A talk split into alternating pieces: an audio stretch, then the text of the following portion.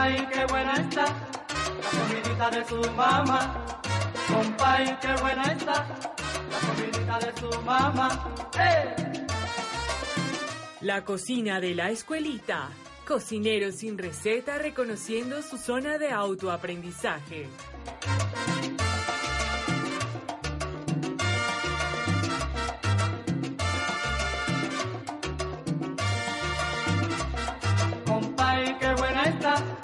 Comidita de su mamá. Compay, qué buena está la comidita de su mamá. ¡Eh! Hola, hola a todos y bienvenidos a la edición número 6 de la segunda temporada del podcast La Cocina de la Escuelita, correspondiente esta vez a la vuelta 20 de calendaria.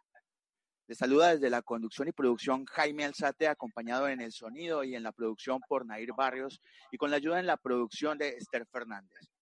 En este podcast básicamente generamos un espacio de comunicación entre los diferentes procesos que se llevan a cabo en el espacio lógico La Escuelita, generando un encuentro íntimo. Nos abrimos al diálogo sobre nuestras propias preguntas y aquellas que se van respondiendo a lo largo del proceso, en lo referente a reconocer la realidad como un espacio de autodesafío y autoaprendizaje.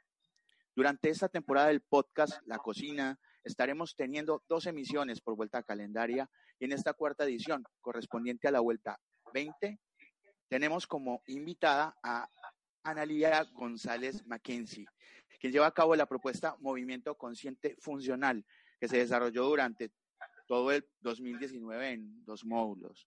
Vamos a charlar con ella para que nos cuente, como ya se ha vuelto costumbre en este espacio, cuál ha sido su proceso de vida, eh, quién es ella, digamos, como persona y cómo llegó a vincularse a, a la lógica global convergente y también a la propuesta particularmente eh, eh, a, a, incluir su propuesta en la escuelita, ¿sí? Eh, bienvenida, Analia. Muchas gracias, Jaime. Gracias, chicos. Un placer enorme estar aquí hoy nos con ustedes. Nos encanta tenerte acá.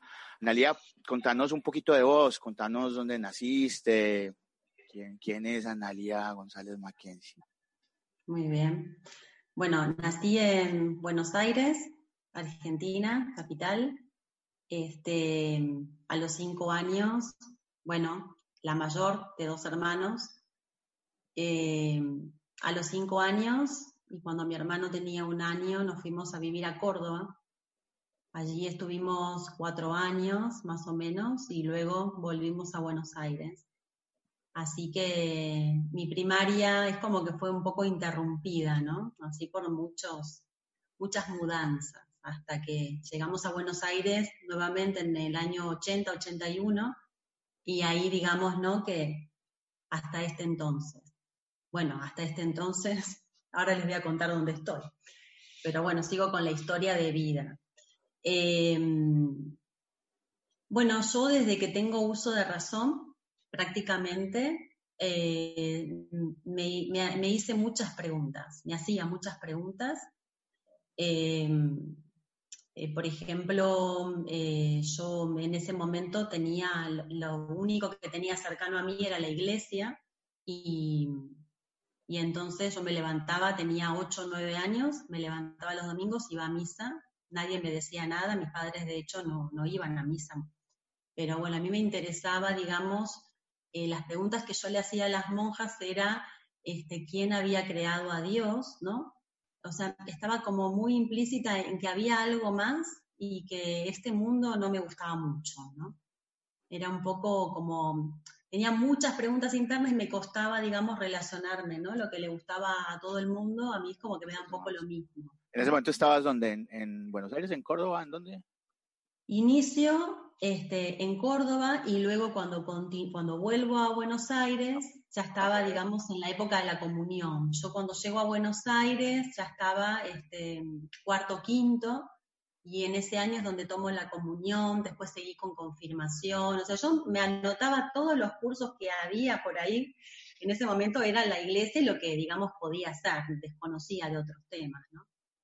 Entonces, bueno, seguí en, en, toda esa dinámica y con muchas preguntas, o sea, por qué existía este, la maldad, no sabía un Dios, era como siempre cuestionando esas preguntas y, Y bueno, hice mm, la primaria en Buenos Aires, hice el secundario, lo mismo en Buenos Aires, pero mm, siempre estaba como mm, un poco reacia a la educación. Siempre me hacía la pregunta, ¿y esto para qué me sirve? ¿Sí? Ahí, ahí, ah, ahí, ahí, de pronto en, ese que en eso que nos contás, una, posiblemente quizá hay un componente de, que hay un momento de la vida en el que quizás uno cree que es el único que se hace esas preguntas, ¿no? Totalmente. el resto no. Totalmente. Sí, sí, sí. Aparte, como era chica y en mi entorno nadie, digamos, yo veía con esa necesidad de preguntas, entonces las tenía como muy guardadas, Podía hablar con una catequista o podía hablar con un cura, pero no, ¿entendés? O sea, no en mi núcleo. Entonces yo me veía así como desdoblada, ¿viste? En un mundo, en preguntas internas, de no saber cómo resolverla, y en la parte, digamos, eh, externa, digamos, de la parte social, ¿no? Y, y, bueno, yo obviamente hacía lo que hacía el resto de las personas, pero, pero en realidad me, me hacía muchos cuestionamientos, ¿no? Así que, bueno, ahí hice el secundario, me puse de novia muy chica, tenía 14 años, con, eh, con Walter, que es mi marido, así que este, y bueno, él también iba a la iglesia, o sea que ya desde chicos los dos era como que nos interesaba, ¿no? Este, este mundo más allá y bueno, y nos hicimos como muy devotos de la iglesia. íbamos a una iglesia donde había todo un tema este, de juventud, los jóvenes, eh, los curas eran jóvenes y, y entonces, pero igualmente había cosas dando adentro mío que no me cuadraban, ¿sí?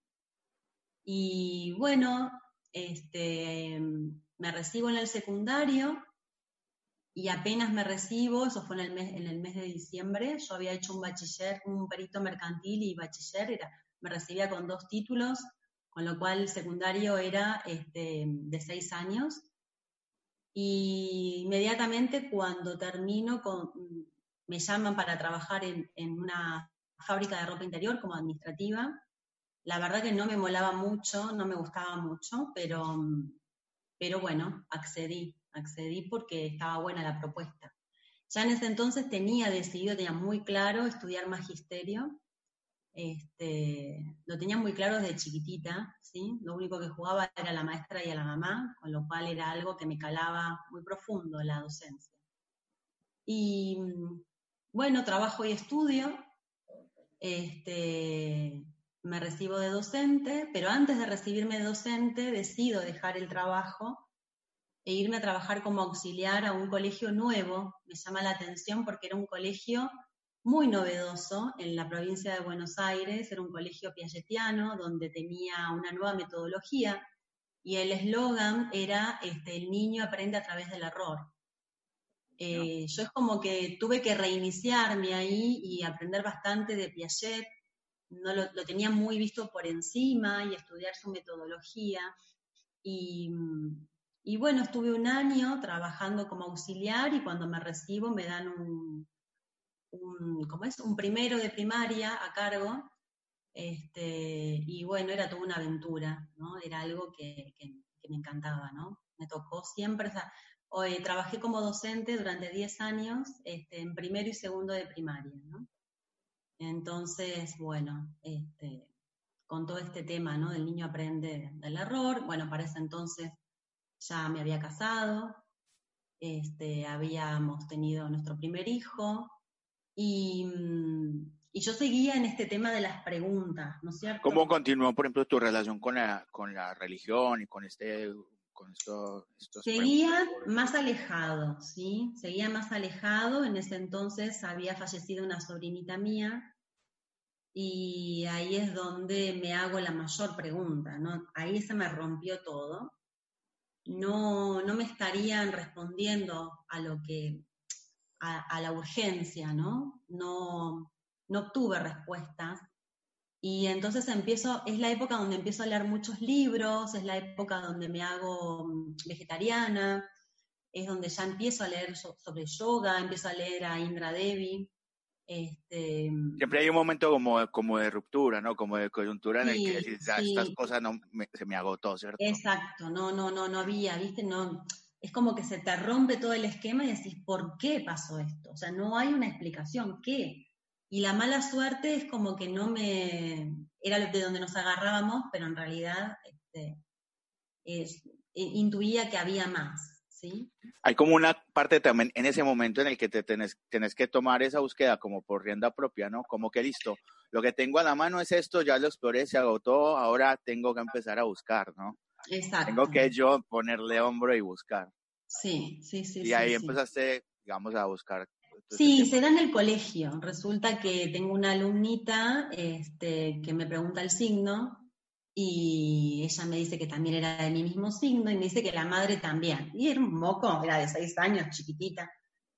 Y entonces me dice, ¿sabes qué pasa? Es que mi mamá es astróloga, me dice. Entonces me entonces me vincula con la madre y yo aterrada porque digo, la madre si sabe mi carta astral va a saber todo de mí, viste, como siendo docente, alumno. Pero pasó todo lo contrario, nos hicimos muy buenas amigas, de hecho hasta el día de hoy somos amigas. Em, y la verdad que esta persona fue la que, la que me reorientó, digamos, en esta búsqueda, ¿no? Ahí empiezo todo el tema de meditación, ahí empiezo a leer libros, ¿no? Como Muchas vidas, muchos maestros. Eh, ya ese libro este, detona bastante en mí porque habla de vidas pasadas, habla de traumas, ¿no? Y entonces ya empiezo, ¿no? A incursionar todo, todo este tema. Ya te estoy diciendo que es por el año 97 cuando yo me vinculo, ¿no? Con esta, con esta persona, pero ya venía, ¿no? De, de lectura, ya me había hecho vegetariana, ya venía con un recorrido. ¿sí? En realidad, yo primero me voy a adelantar un poquito, porque me surge la pregunta. Digamos que es muy fácil, eh, quizá para uno tener no presente un, un, algo como, por ejemplo, la tecnología, obviarlo de, de mi vida, ¿cierto? No, no tenerlo en, mis campos de interés, como por ejemplo, qué sé yo, el derecho, la resolución de conflictos, el arte. Pero ¿cómo haces para a veces no tener presente el cuerpo, pensaba yo, ¿no? Y tenerlo ahí todo el tiempo, ¿me entendés? Eh, es, es muy impresionante. ¿Cómo llegaste a, a, a, a esta Bien. depuración de esta propuesta Bien. que aparentemente es como tan simple, pero que realmente es tan increíblemente profunda y básica, ¿no? Como primordial. Bien. Eh, yo me empiezo a relacionar con el deporte con 12 años, jugando al vóley, y, y lo que no, no, no, no, les conté es que conforme hacía el, este, el profesorado de docente, también estaba haciendo el profesorado de educación física y de gimnasia, ¿sí? O sea que estaban, eh, iban paralelos, ¿no? Eh, entonces, bueno, el cuerpo siempre estuvo digamos, involucrado. No podía hacer una cosa sin la otra, ¿sí? De hecho, en, el mismo colegio daba clases de gimnasia para las maestras y para los niños. O sea, siempre estaba, ¿no? Como no podía desvincularme de mi parte física.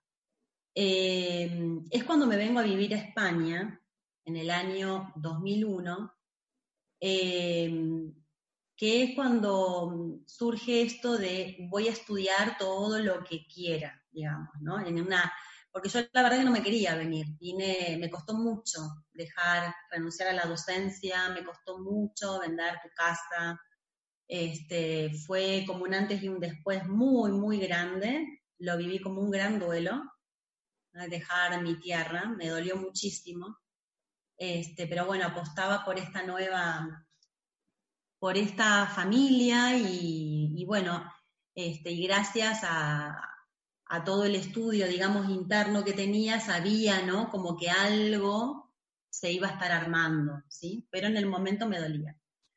Y es cuando llego a España que me pongo a estudiar la primera formación de yoga, que estaba muy vinculada a todo lo que yo venía haciendo, que es meditación, toda la parte espiritual. Y, y bueno, lo hice, pero me seguían surgiendo más dudas. Después hago el profesorado de yoga de yoga taoísta, este, y cada profesorado que yo hacía, digamos, como que me removía más por dentro, ¿sí? Este, conforme hacía eso, bueno, estudiaba Reiki, este, Flores de Bach, de Saint Germain, y todos los estudios, digamos, que te puedas imaginar a nivel energético. Era como, este, una, el cuerpo era como que me movía la tierra y por otro lado, la parte energética era donde poder sujetar todo esto que se movía, ¿sí? Porque eran como grandes desbordes, ¿sí? Al mover el cuerpo surgen como grandes desbordes, en ese entonces este, era a través del yoga. Y mm, en el 2012 inicio la formación de Kundalini Yoga, que pensaba que ahí, ¿no? Como, digamos, es como la más completa. Y... Digamos que me, me, me parece increíble cómo en esas búsquedas uno queriendo encontrar respuesta a lo que encuentras preguntas. Exacto, más preguntas. Es que la respuesta, la respuesta te servía como muy acotada, ¿entendés? Enseguida se te caía como el maestrito, enseguida se te caía el santito. Y entonces necesitabas, ¿no? Como buscar otra formación, otra técnica. Como de alguna manera la amiguita que va siguiendo ahí como para seguir el camino a otra pregunta, ¿no? Exacto. Entonces ya en ese entonces, en la segunda formación ya de, de yoga, ya estaba con, haciendo regresiones porque se movían partes muy, muy importantes internas, ¿no? Y, eso me ayudaba como a acomodarlas, ¿no? Como a entender qué era lo que sucedía, ¿sí? Siempre referenciado al dolor. Las memorias, digamos, me producían dolor físico. Eh, ya había hecho ayurveda también, todo el tema del masaje ayurvédico, este, la comida ayurvédica, bueno.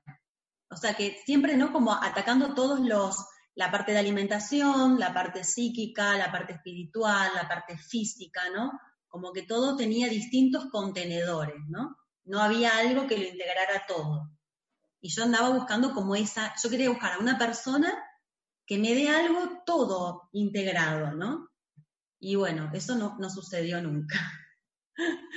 Este, bueno, entre comillas. Era, eras vos. entre comillas.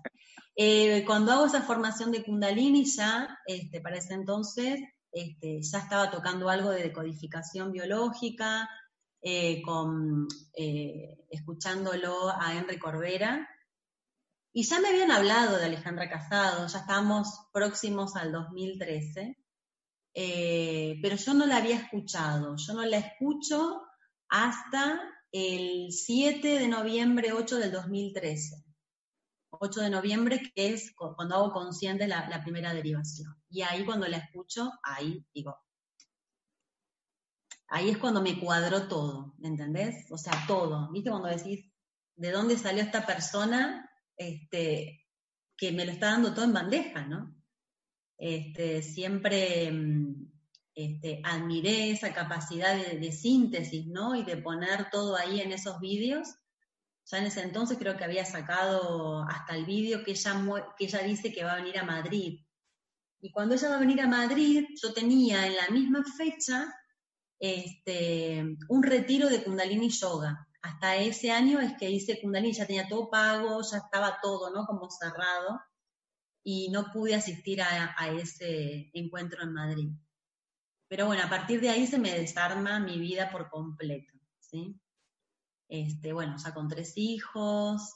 Eh, otra de las cosas también que cuando tengo mi primer hijo, eh, que uno cree que es como un mundo de fantasía, ¿no? La maternidad que es una cosa, yo me la imaginaba una, una cosa maravillosa, y en realidad mi hijo es el que empieza a detonar, digamos, de estas, esas sombras, ¿no?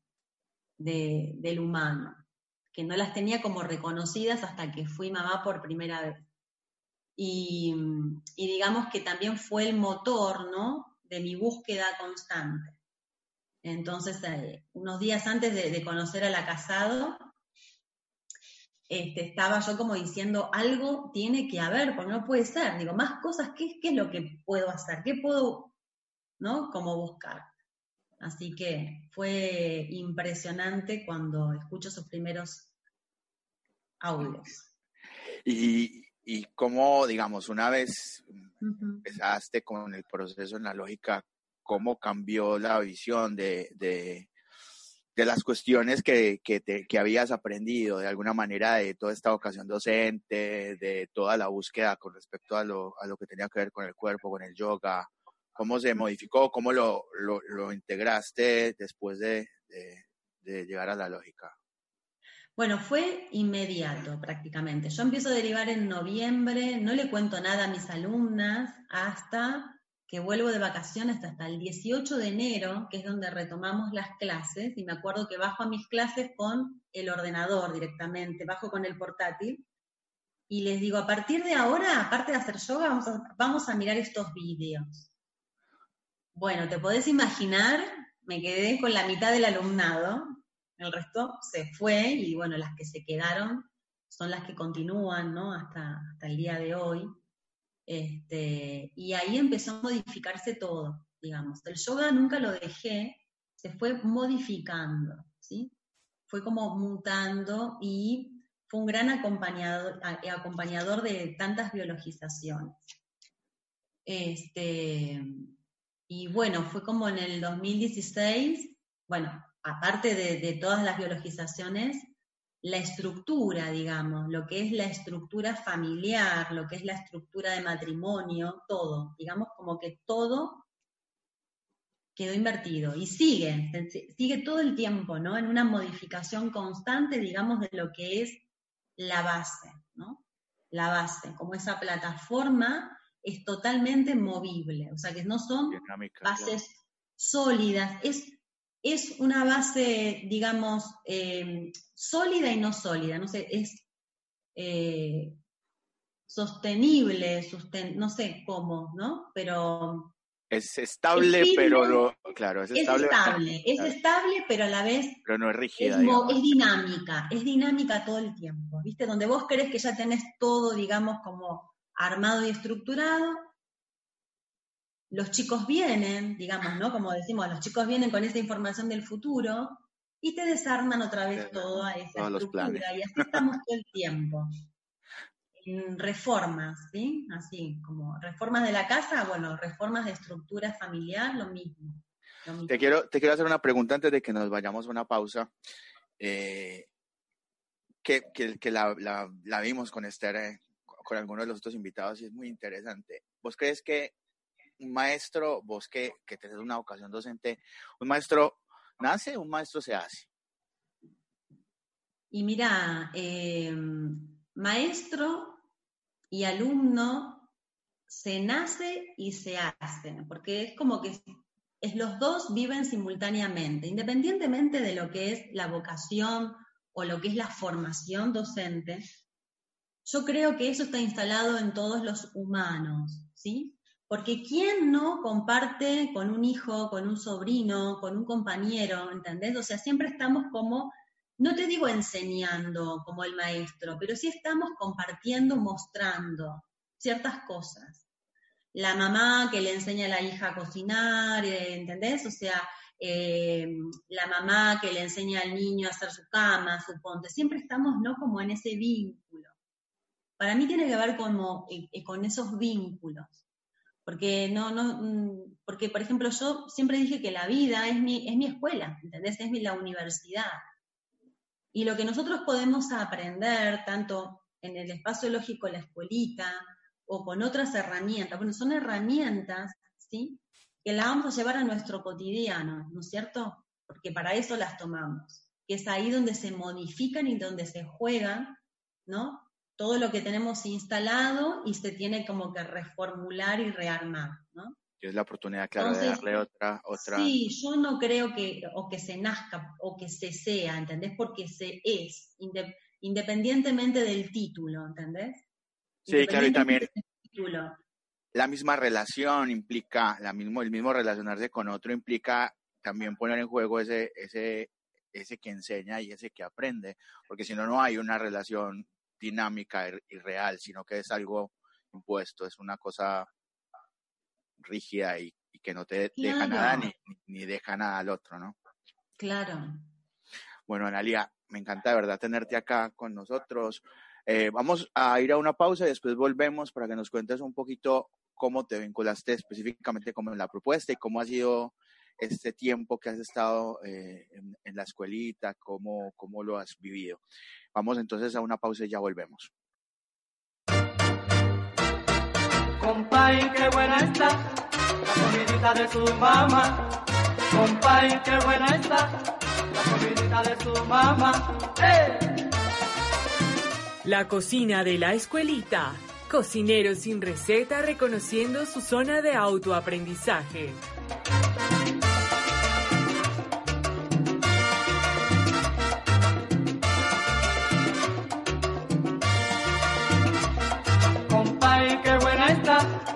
Comidita de su mamá.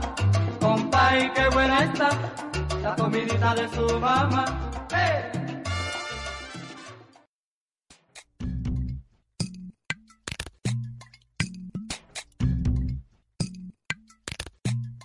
Te recuerdo pasarte por la web espaciológicolaescuelita.com, donde encontrarás enlaces a las propuestas que se están desarrollando, materiales anteriores y los links de todas nuestras redes sociales y demás desarrollos de la familia de la escuelita. Recuerden que estamos en Facebook y nos encontrarás como Espacio Lógico La Escuelita. En Instagram, arroba Espacio Lógico La Escuelita en Telegram, arroba espacio lógico la escuelita. No olvides que está disponible en Telegram, servidor lógico local colaborativo. Un lugar donde ponemos al alcance de la mano los audios de los eventos de lógica global convergente brindados por Alejandra Casado y otros materiales relacionados. El grupo de Telegram, arroba circuitos para Telegram, está a disposición para resolver dudas y facilitar el aprovechamiento de Telegram como herramienta de autoeducación. Utiliza nuestros canales de información y retroalimentación para hacernos llegar tus dudas, sugerencias y comentarios y enterarte de todas las novedades.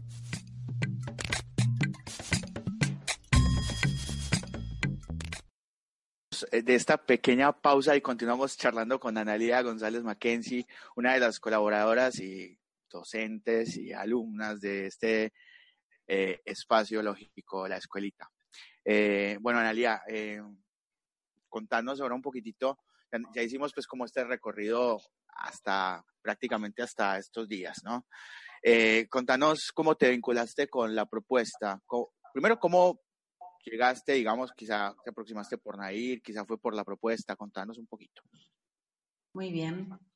Este, bueno, en esto de, estar con el tema del yoga y en el desarme, en el 2016 este, me llega información de Moshe Feldenkrais y ahí empiezo a entender más. Este, ese movimiento lento. Que uno quería como colocarlo en el yoga.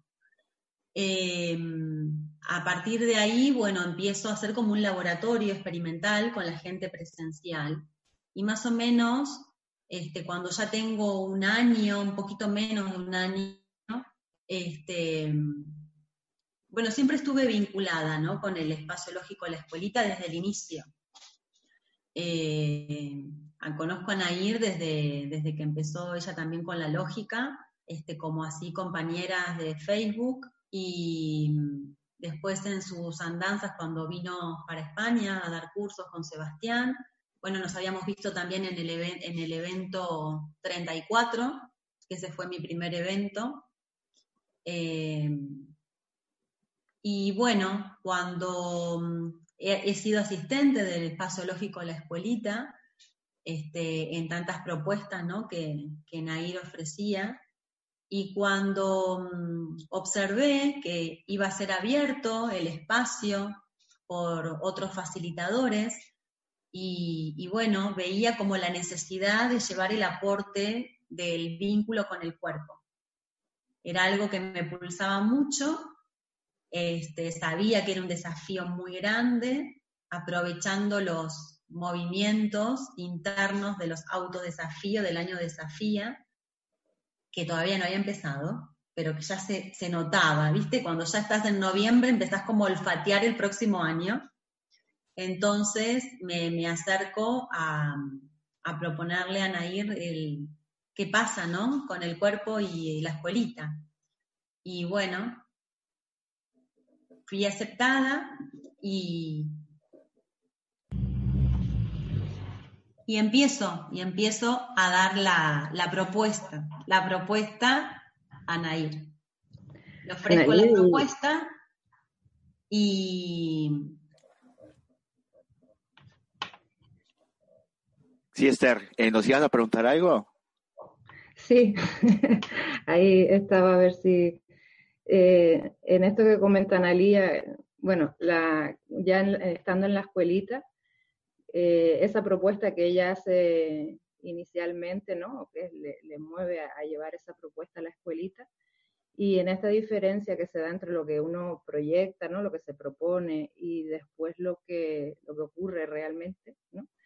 Eh, ¿Qué destacarías en cuanto a, a, circunstancias que no te esperabas o eso mismo que nombrabas de que te fueran un desafío o bien sin llegar a que sea un desafío, eh, digamos como instancias de descubrimiento que hacen que, mm, como ese paso por la escuelita, que varíen en, la forma en que tú ahora das lo, como el, curso, ¿no? Esto de dar un curso, un taller, cómo es ahora en este paso, ¿no? por la escuelita. Bueno, el autodesafío era llevar este, esto que yo hacía en presencial, llevarlo online, ya era un gran desafío enorme, ¿no? Porque no es lo mismo tener a las personas, ¿no? Que tú sabes más o menos por dónde van y tenerlas en online, este, la verdad que era un gran desafío. Eso por empezar, pero cuando empiezo con el curso, eh, se me presentan más desafíos que era el tema de la parte tecnológica.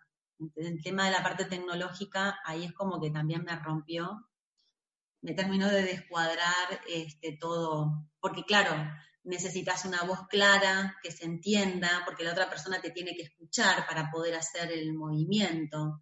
Entonces es como que tiene que ser, ¿no? Como muy nítido y tenía problemas con micrófonos, este, o, salía de cuadro, no se me veía bien. Entonces, bueno, la verdad que, lo pasé bastante mal.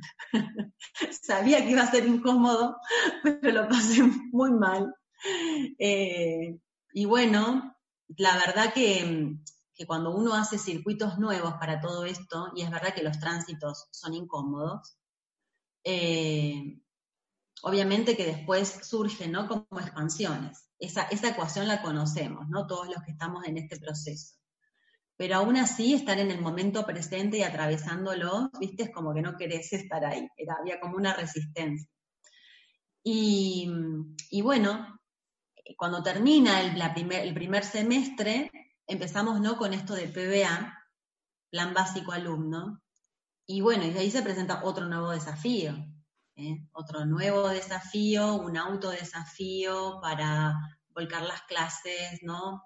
Este, realizar las didácticas, tener todo preparado, cuando uno este, yo no estaba acostumbrada a eso, ¿no? Yo iba un poco sobre la marcha, sabiendo cómo era el grupo, lo que el grupo necesitaba, ¿no? Como que me paraba muy, muy ahí y no estaba acostumbrada a tener como las clases más diagramadas. Y la verdad que fue este, una actualización enorme. Para mí, eh, Espacio Lógico de la Escuelita está haciendo de actualizaciones transformadoras una tras otra. O sea, empezó queriendo acercar algo, ¿no? El tema este del cuerpo, como un gran desafío ya, pero jamás me iba a imaginar este, que iba a ser este, espacio una, una actualización tan expansiva, ¿no? Así que, bueno, eso se va notando este, en los... ¿Cómo, ¿cómo definirías vos ese, ese proceso en la escuelita eh, en una frase corta? Autoaprendizaje. ese proceso, es un autoaprendizaje porque en realidad, claro, ahí donde la falta de circuitos, ¿entendés? Viene el desafío, ¿no? A confrontarlo y ahí mismo, en ese movimiento, in situ, se está produciendo el, autoaprendizaje. Es muy, veía muy, como muy claro en este caso en particular, Analia, cómo eh, digamos, habilitar esas dos cosas, la parte, digamos, analógica, que es el mismo cuerpo como tal, como lo más, lo más analógico, lo más lento, y la parte más rápida, y esa parte que vos, que vos integras, digamos, en este proceso con la tecnología, quizá con, con, con habilitar este proceso online, eh, que, que, hace, digamos, como una, una integración de, de, desde análogo, análogo y digital, digamos, en la misma propuesta. Exacto. ¿Cómo te la llevas ahora con la tecnología? ¿Cómo te la estás llevando? Un poco mejor, un poco mejor. La verdad que un poco mejor, sí, es así. Pero igualmente me, me produce, es como ir a rendir examen, ¿viste? Cada, cada cosa nueva es, me siento ese alumno enfrente de la hoja, ¿no? Este, de no saber, todo el tiempo, ¿no? El no saber, no saber cómo salir de la situación y todo eso. Así que, que bueno, este, pero aún así este, se fueron generando enlaces internos este, que, dan, que dan un gran soporte, digamos, ¿no? Como para continuar. O sea, te derriba, ¿no? Es como que rompe, pero a la vez construye sobre una base, ¿no? Este, más sólida. Y bueno, y así es el... La propuesta, digamos que en realidad tiene, tiene como decíamos, desde afuera la gente lo puede llegar a ver como un curso, como una oferta. Desde adentro, ¿cómo definir vos ese proceso de compartir con los profes, de preparar eh, lo que vas a de desarrollar y diseñar quizá la propuesta? ¿Cómo es ese proceso desde adentro? ¿Cómo es esa interna en, en la cocina, en la sala de profes? eh, ¿cómo, ¿cómo, lo vivís? Bueno, de la, de la misma manera, porque esto de, de de alumno maestro este, es constante en cada reunión que uno prepara, porque también hay una parte del PBA donde uno prepara reuniones para el equipo y bueno, también son desarmadoras, para mí fueron, fue terrible, ¿no? Este, no es lo mismo preparar para personas que vienen que tú no conoces, ¿no? Que, que para pares, es, es bastante movilizante. Es muy integrador, porque ahí te ves con distintas, en distintas partes tuyas, ¿no? Que el otro te está mostrando. Eh, y, bueno, es, lo que te digo, es una actualización tras otra. Eh, y bueno, y el, tema de acercarse a la propuesta y, volcarlas y, escribir y, diagramar guiones, cosas que no había hecho nunca, te vas dando cuenta que también internamente hay una capacidad que uno desconoce, ¿entendés? Hay algo que, empieza como a emerger de algo muy profundo que si vos no te autodesafías en este autoaprendizaje, jamás sabría que esa posibilidad estuviese. ¿Entendés? Para mí también es sorprendente. O sea, para la, instancia en donde yo me encuentro es sorprendiéndome constantemente de todo lo que puede llegar a emerger, ¿entendés? Entonces yo antes decía, no, yo eso no lo voy a hacer, no, no puedo, no, ¿no? Como en esa limitación. Bueno, ahora sé que está la limitación, pero que también hay una posibilidad de expandir ese límite.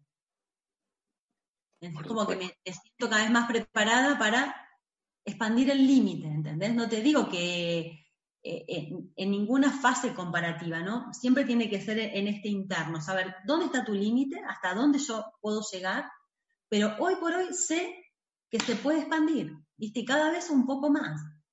Entonces es un proceso lento, es muy chiquitito, se requiere mucha paciencia interna, porque a veces no es lo rápido que tal vez vos te lo imaginás, ¿viste?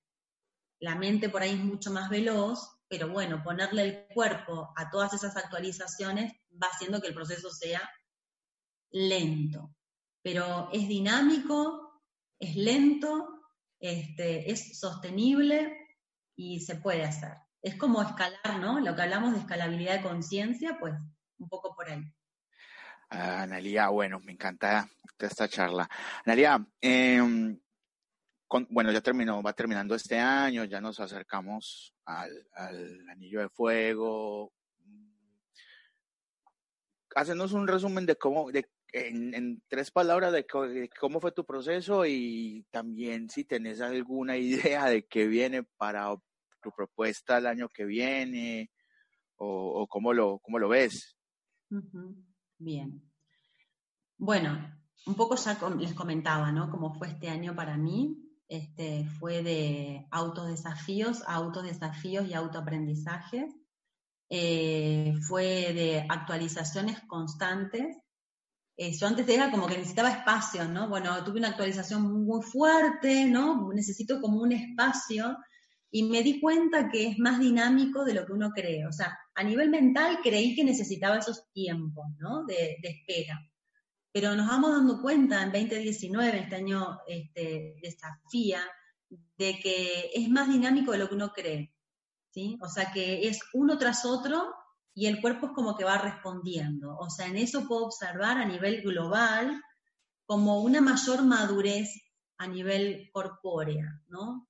Este, sí, que, quizás también no tenés que estar dispuesto eh, en determinada posición y lugar para, para aprender tal cosa porque te la vas a aprender en cualquier lugar, parado en una Exacto. O sea, no importa. Exacto, que a veces uno es como que espera un momento adecuado. No, no, no, voy a esperar, terminar esto para empezar. Y la frase es, viste, si tenés el, el impronto ahora, hacelo ahora en medio del caos. Estamos acostumbrados a reparametrizar, viste, en mitad del caos. Y, nada, lo que se viene para el 2020, yo creo que todo este año ha servido como un gran soporte, este, como sustentable, digamos, para lo que inicia 2020. ¿sí? 2020 nos está hablando de circuitos para ir a ese núcleo, ¿no? A ese cero.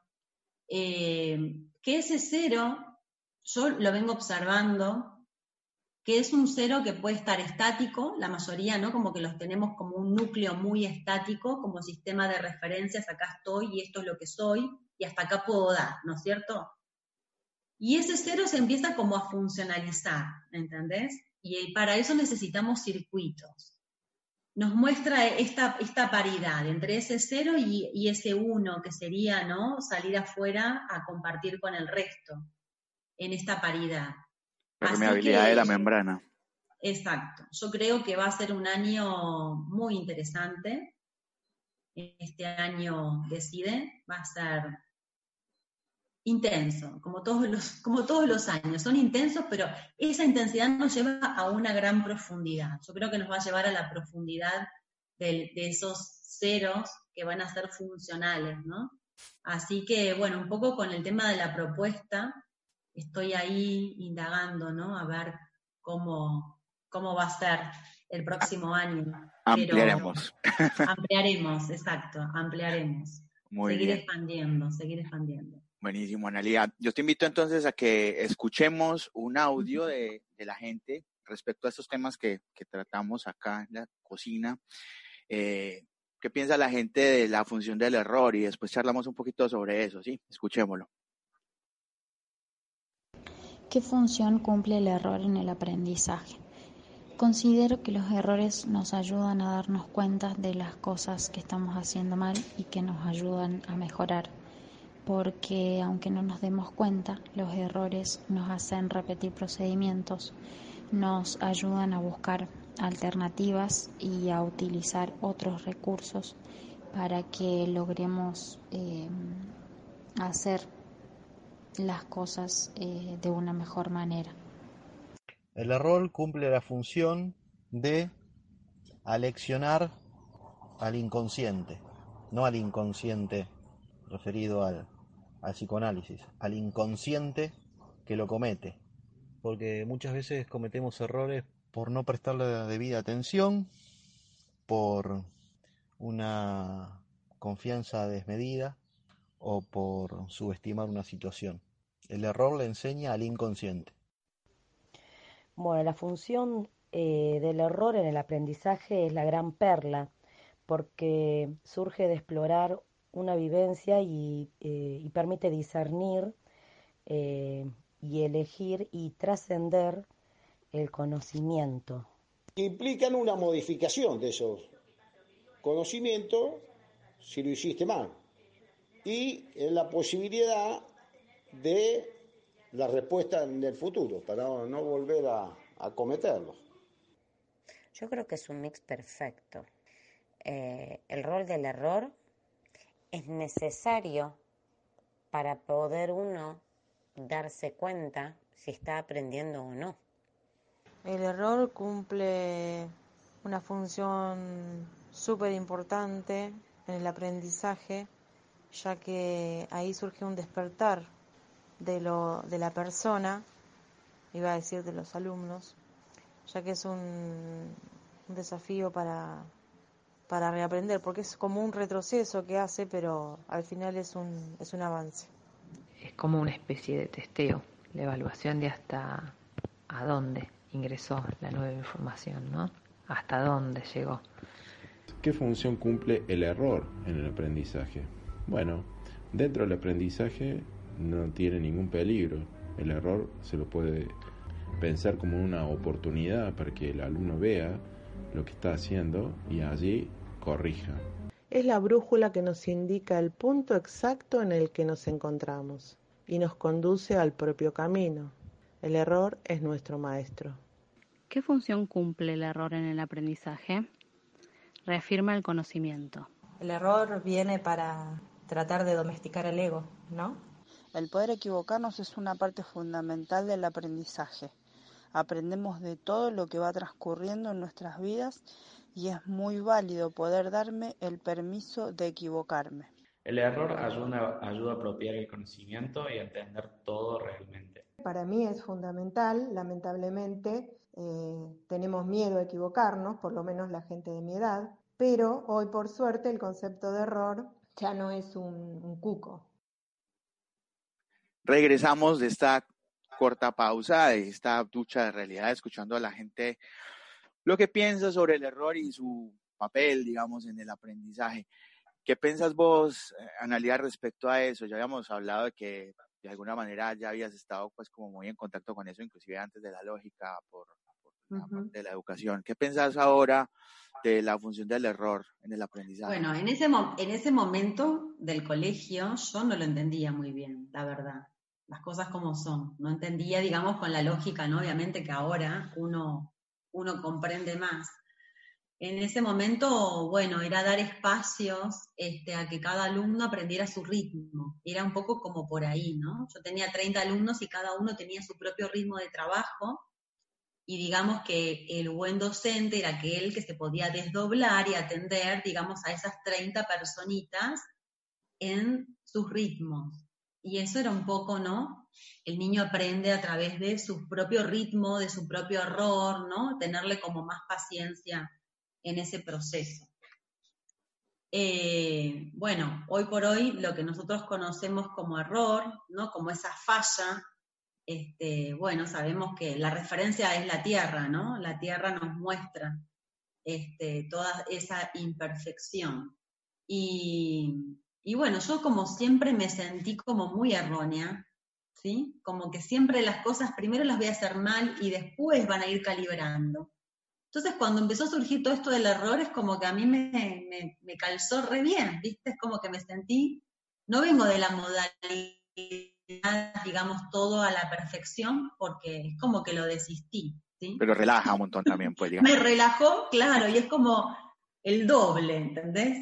Entonces, sé que primero va a surgir así y que después lo otro. Ahora entiendo muchas cosas, me pongo más disponible, ¿no? A, a, que eso suceda de la mejor manera, ¿no? Me puedo expresar mejor. Antes era como no escondiéndote, ¿no? Para no estar mostrando tantos errores, ¿no? Tenía habilidad también para eso, porque uno se genera habilidades, ¿viste? como los niños, uno genera habilidad y entonces muestra lo que el otro, digamos, te va a comprar o te va a valorar o te va a validar. Y el resto lo dejas, digamos, ¿no? Para, para el O de alguna manera, que es lo que me pasaba a mí, por ejemplo, que es habilitar la, la, la comprensión del error ajeno quizá y, y, ser fuerte con el propio, o al revés. ¿no?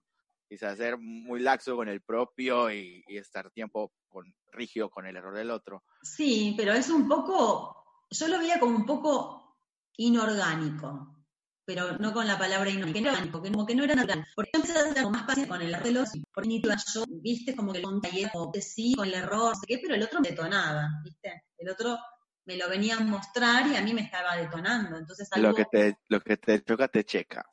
No me... Exacto, exacto. Entonces eso antes no lo podía comprender muy bien. Yo sabía que era un temita mío, pero no estaría teniendo los circuitos, tenía como herramientas para poder asumir eso. Entonces siempre sabía que el tema pasaba por, por mí.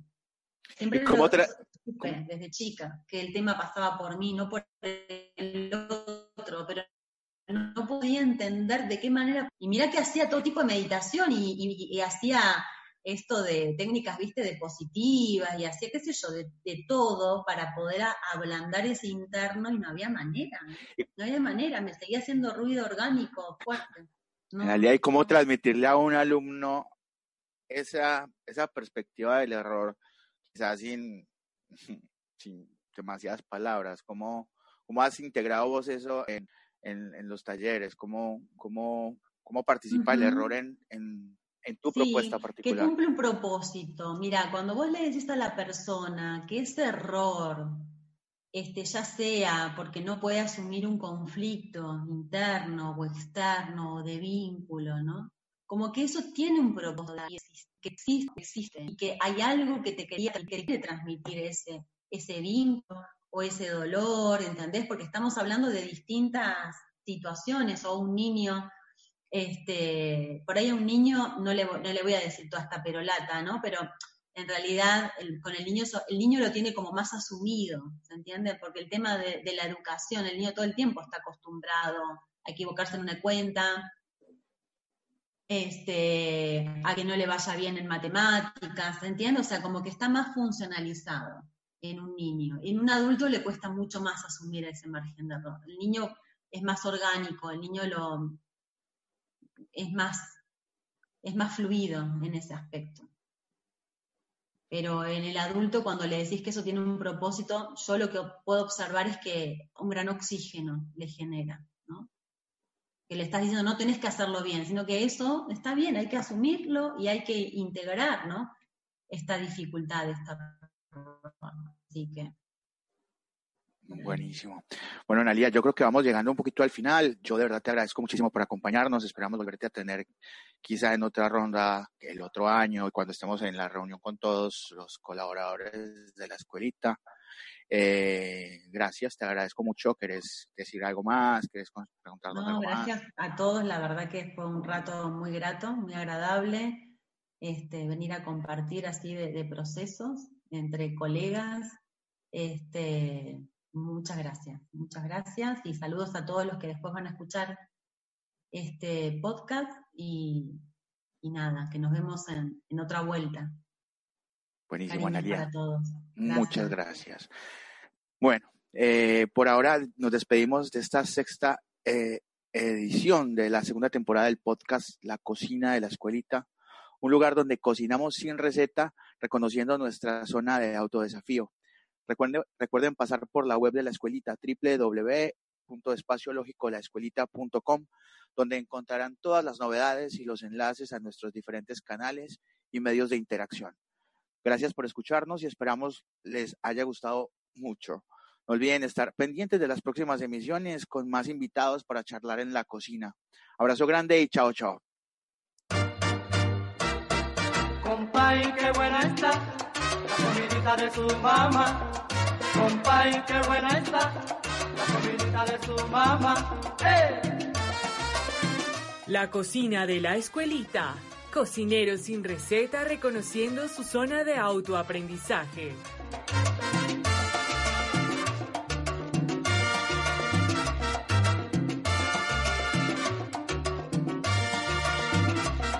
Compay, qué buena está la comidita de su mamá. Compay, qué buena está la comidita de su mamá.